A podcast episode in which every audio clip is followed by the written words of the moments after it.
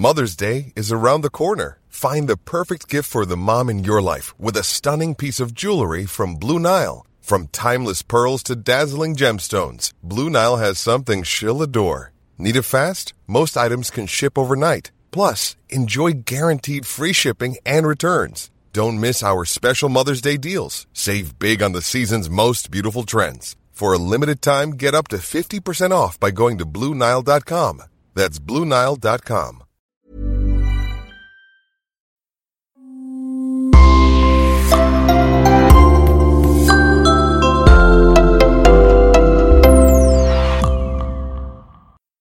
Bonjour et bienvenue à tous. Le 28 octobre 2017 est un samedi d'automne paisible. Un samedi comme tous les autres qui s'annoncent dans la commune de Grès en Haute-Saône. À mi-chemin entre Dijon et Besançon, Grès est une ville calme d'à peine 6000 habitants, réputée pour son architecture atypique et son musée d'histoire naturelle. À midi et quart, un jeune homme pousse les grilles de la gendarmerie. Il a 33 ans et il s'appelle Jonathan Daval. Il habite dans la commune limitrophe de Grès, la ville, avec sa femme Alexia qui, ce jour-là, avait quitté leur pavillon trois heures auparavant pour son jogging. Or, elle n'est jamais rentrée. La jeune femme de 29 ans était sortie sans son téléphone portable et ce n'est pas dans ses habitudes de partir aussi longtemps sans donner de ses nouvelles. Jonathan a d'abord pensé qu'elle s'était rendue chez ses parents, Isabelle et Jean-Pierre Fouillot, pour voir sa sœur Stéphanie. Alors il a appelé, dit-il, mais personne n'a vu la jeune femme ce jour-là. Donc que s'est-il passé? Où est Alexia? S'est-elle perdue A-t-elle été enlevée?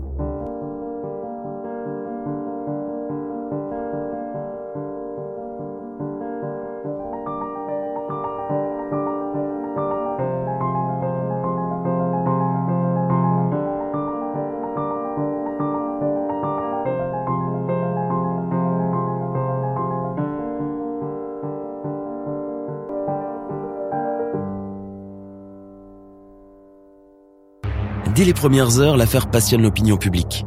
Une ville tranquille, une joggeuse qui disparaît en plein jour, les premières dépêches tombent et les journaux relaient la nouvelle. D'ailleurs, le couple mène une vie normale sans histoire.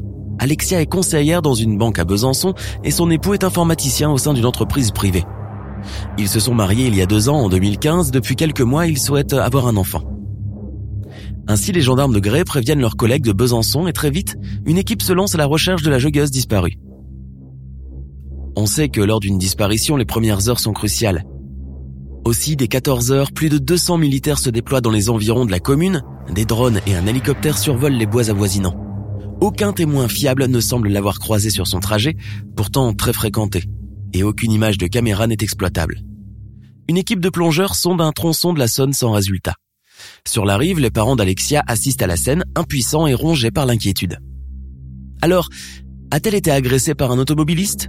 Un accident qui a mal tourné Ou peut-être s'agit-il d'un rôdeur, voire d'un prédateur sexuel La veille, toute la famille s'est réunie chez les parents d'Alexia pour fêter l'anniversaire du fils de Stéphanie autour d'une raclette. Après le repas, le couple a quitté à 23 heures et a regagné son domicile. À partir de ce moment, personne n'a plus revu Alexia vivante, à l'exception de son mari. D'ailleurs, parlons-en de ce mari. Dès les premières minutes, les gendarmes ne le sentent pas, ce Jonathan. D'abord, depuis son arrivée chez eux, il parle de sa femme à l'imparfait, et puis, il n'arrête pas de sangloter comme si tout était déjà perdu. En plus, il trace une image peu flatteuse sur Alexia. Elle serait devenue autoritaire et violente depuis qu'elle prend son traitement hormonal pour devenir enceinte. Les gendarmes laissent parler le jeune homme et ils l'observent, et un détail attire leur attention. Ils remarquent en effet des griffures et des traces d'ongles sur l'avant-bras du jeune informaticien. En sanglots, il explique que la veille au soir et après le dîner, ils se sont disputés, Alexia a piqué une de ses crises de violence dont elle est coutumière et il avait riposté. Rien de grave, assure-t-il. Il est incapable de faire du mal à sa femme car il l'aime énormément, continue-t-il. Dans l'après-midi, les gendarmes laissent repartir Jonathan, mais en réalité, ils ont décidé de ne plus le lâcher. Le lendemain matin du dimanche, des battues citoyennes sont organisées mais en vain. Le lundi 30 octobre, les battues reprennent de plus belle. Autour de 15 heures, un gendarme est alerté par une forme étrange entre deux troncs d'arbres. Il s'approche et, après quelques mètres, il s'arrête car devant lui c'est une vision d'horreur. Le cadavre d'une jeune femme repose là, sur un tapis de feuilles mortes. Le corps est partiellement calciné. Le périmètre est immédiatement bouclé. En ville, la nouvelle se répand comme une traînée de poudre et les journalistes convergent vers la scène de crime. La section de recherche de la gendarmerie s'affaire.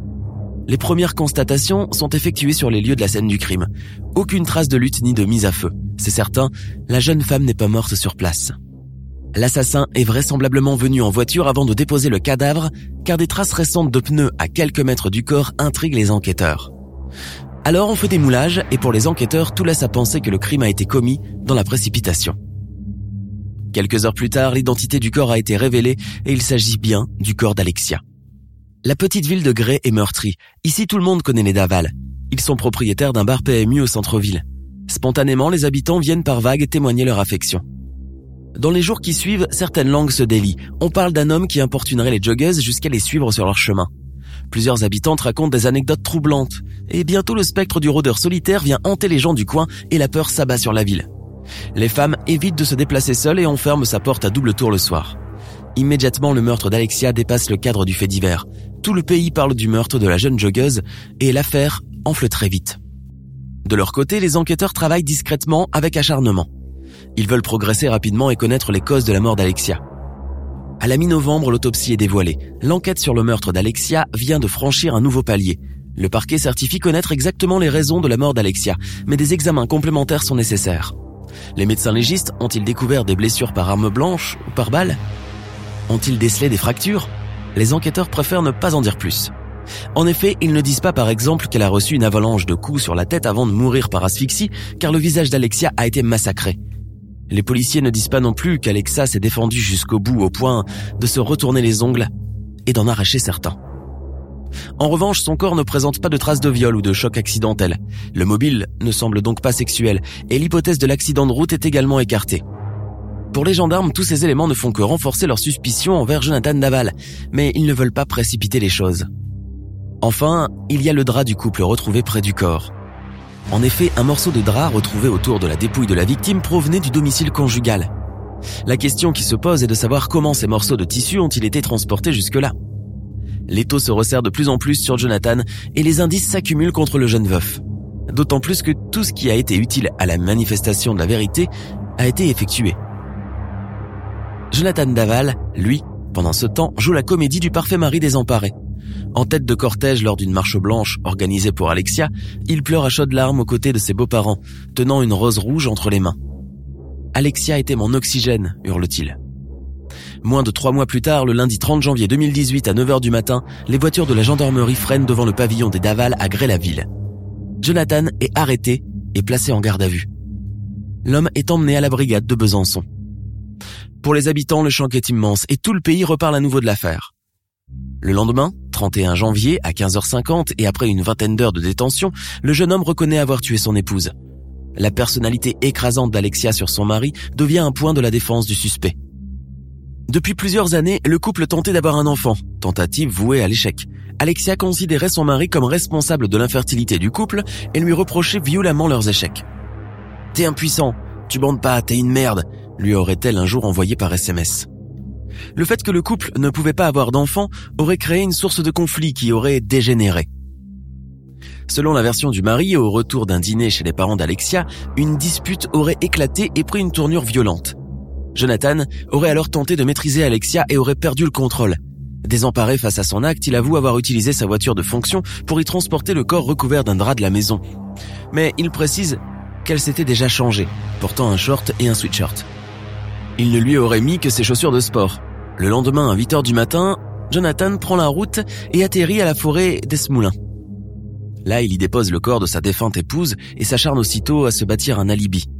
En utilisant le téléphone portable d'Alexia, il envoie un texto à ses beaux-parents, leur faisant croire qu'elle partait faire un footing et qu'elle allait sûrement passer chez eux. Puis il se rend chez sa mère, à son boulot, et enfin, chez les parents d'Alexia. Tous ces trajets pour certainement brouiller les pistes. Dans cette affaire, le mensonge, le simulacre et la comédie d'un mari inconsolable vont choquer la France, plus que le meurtre en lui-même. Les parents d'Alexia sont effondrés car jusqu'au bout, ils n'ont jamais voulu croire les rumeurs incriminant leur gendre qu'ils considéraient comme leur propre fils. Alors qu'ils étaient ainsi encore sous le choc du meurtre de leur fille, un second choc, qui est celui de l'inculpation de leur gendre, sonnait comme le coup de massue. Six mois plus tard, Jonathan Daval revient sur ses aveux. Il dénonce désormais un complot familial d'être à l'origine du meurtre. Selon la nouvelle version donnée par Jonathan, Alexia aurait été étranglée par son beau-frère Grégory, le mari de la sœur d'Alexia, alors que celui-ci tentait de la maîtriser lors d'une crise d'hystérie. L'ensemble de la famille aurait alors scellé un pacte secret afin de faire disparaître le corps et de se protéger mutuellement. Ces révélations ont été prises avec la plus grande prudence, aucun élément ne venant jamais confirmer cette version des faits. En plus, les enquêteurs savent que Jonathan déteste son beau-frère. À lui qui est plus beau, plus grand, plus confiant en lui aussi, Jonathan lui a toujours voué une haine viscérale. Mais si le meurtrier d'Alexia ne fait aucun doute désormais, des questions sans réponse persistent et risquent de mettre le doute dans l'esprit des magistrats, avocats et familles des protagonistes. En effet, Monsieur Daval a toujours refusé d'évoquer la crémation partielle du corps d'Alexia. Qui a donc mis le feu au corps? A-t-il eu des complices? Grégory et sa femme Stéphanie en sont certains. Je suis persuadé que Jonathan a un ou des complices. Je ne le vois pas faire tout seul. Je pense que certaines personnes savent tout depuis le début et que Jonathan Daval les protège répète-t-il depuis le début. Sans compter que les aveux et la reconstitution du crime ne correspondent pas aux constatations médico-légales. À quelle heure le meurtre a vraiment été commis? Et où? Comment le corps a été transporté et à quel moment? Pourquoi les enquêteurs n'ont pas trouvé de traces de sang dans le domicile familial? Le lundi 18 novembre, lors de la reconstitution du crime, Jonathan a admis avoir partiellement brûlé le corps, ce qu'il niait jusque-là.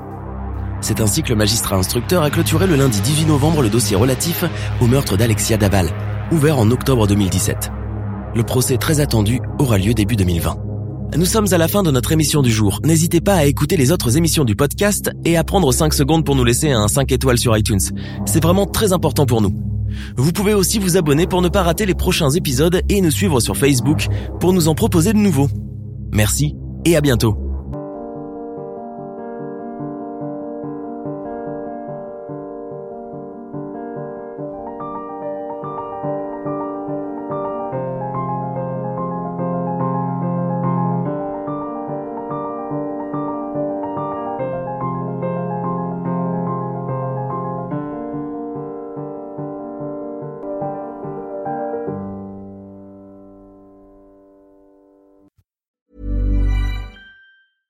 Tired of ads interrupting your gripping investigations?